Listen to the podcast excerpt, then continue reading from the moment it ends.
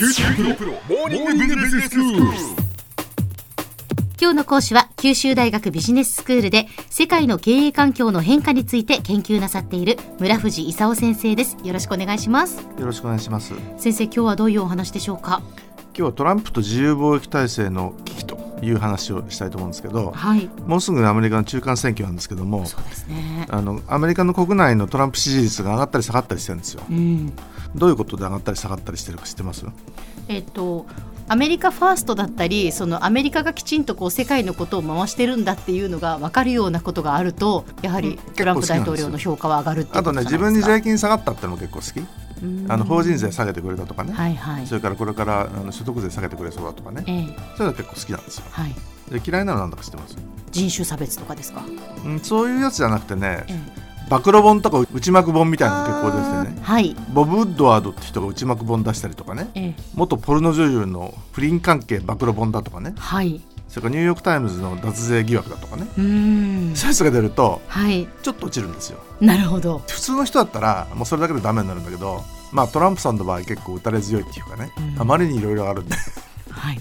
でここのところね自由貿易体制が本当に大丈夫なのかと。ええ。いうあの中国対アメリカの貿易戦争というのがとても騒ぎになってるんですよ。はいアメリカ的に言うと80兆円の貿易赤字の半分がその中国だと。ええ。いうことで中国に対してね500億ドルまず知財侵害で関税かけるぞって言って、そのうち4月に340億ドル8月に160億ドル9月にそれに加えて2000億ドルの関税をかけ始めたと。いうことでアメリカと中国の戦いが始まってたよね、はい。で中国ももちろんそれに対してその黙って見てるわけじゃなくて復讐だと。うん。それだったらこっちも報復するぞって言ってね。アメリカからその中国に来る農産品小麦だとかトウモロコシだとかはい。大豆。大豆が一番大きいですね。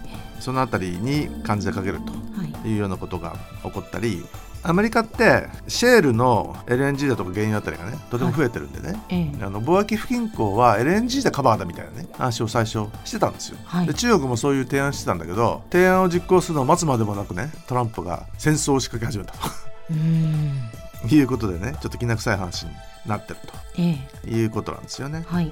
小山さんアメリカでどういう影響がこの結果出てるかというの知ってます？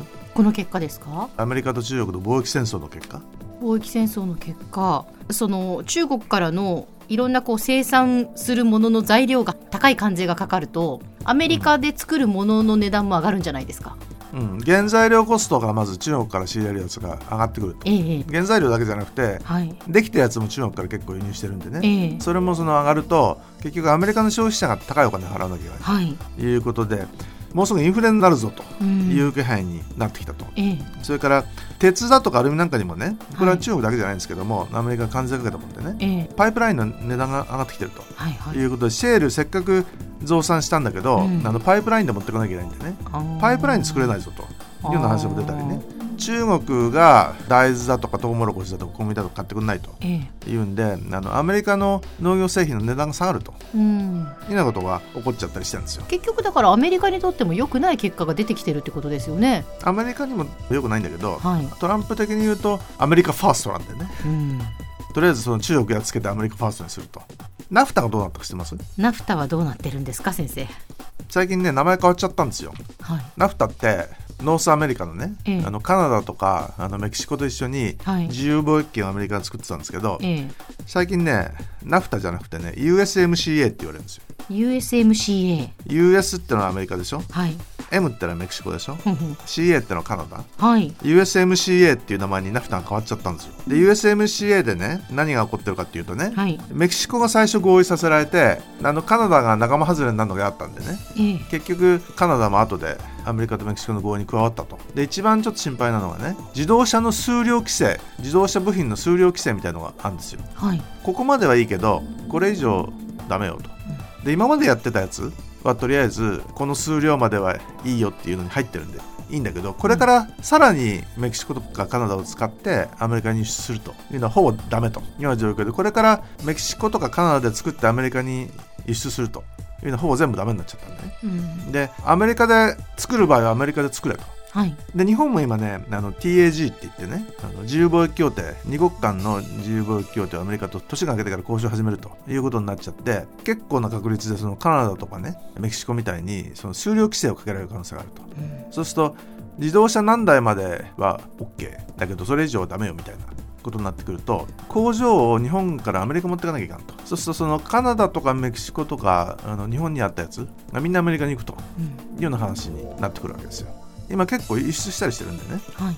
で例えばその自動車のその主要部品エンジンだとかトランスミッションとかね。そういうやつが日本とかドイツあたりから輸入してるとね。アメリカとカナダとメキシコのの3国の間で自由に関税なしで貿易すると。いうようなことを許さんと。うん。いろんな形で工場が全部カナダメキシコ日本からアメリカに集中すると。うん。いう流れができてると。はい。それでそのアメリカに工場ができるってことはアメリカに仕事ができるってことなんでね。えアメリカ人大喜びと。うん。結構ね人気が上がっちゃったりしてるところなんですよ。であのその数量規制っていうのはね本当は WTO 違反なんでね、で WTO でちょっと訴えたらどうなのという考えがあるかもしれないんだけど WTO の上級裁判所っていうのは日本最高裁に当たるんですけど裁判官7人が定員なんですよ。でこの間1人辞めて今3人になっちゃってねもう7人のうち3人しかいないんですよ。で3人で審査しなきゃいけないんでね。今ギリギリ。あと1年経つと1人になっちゃうみたいなね。そうですか。それどうにかならないんですか？アメリカがね公認を認めないとかね。そのまた元に戻すの邪魔しててね。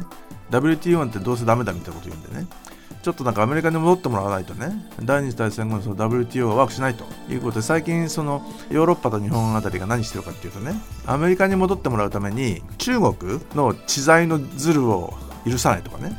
中国が産業に補助するのを許さないとかね。そういうことを言ってちょっとアメリカを喜ばせてねアメリカに戻ってもらうかと。アメリカの WTO を許せんって言ってる理由はね中国のその業界に補助金出すとかね知財保護ちゃんとやらないとかねその辺起こってるんでね。この辺をちょっとちゃんとしてアメリカに戻ってもらおうということをやってるんだけど、まあ相手がトランプですからね戻ってくれるかどうかよくわからんというところですよね。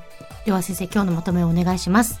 えっと、アメリカと中国の間の貿易戦争が止まりませんと。WTO の機能が低下して国際貿易が縮小しそうになってきている。とでアメリカ国内でも原材料価格が上がって消費者価格が上がり始めたと。であの NAFTA-USMCA として数量規制を入れる形になっちゃってるんで日本もちょっと心配ということですね。今日の講師は九州大学ビジネススクールで世界の経営環境の変化について研究なさっている村藤勲先生でした。どうもありがとうございました。どうもありがとうございました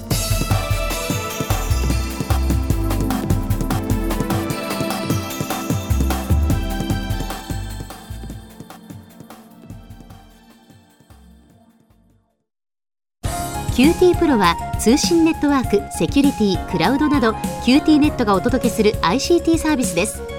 九州中に展開した光ファイバー網を基盤に一番身近なビジネスパートナーとして九州の企業自治体の皆様をサポートします。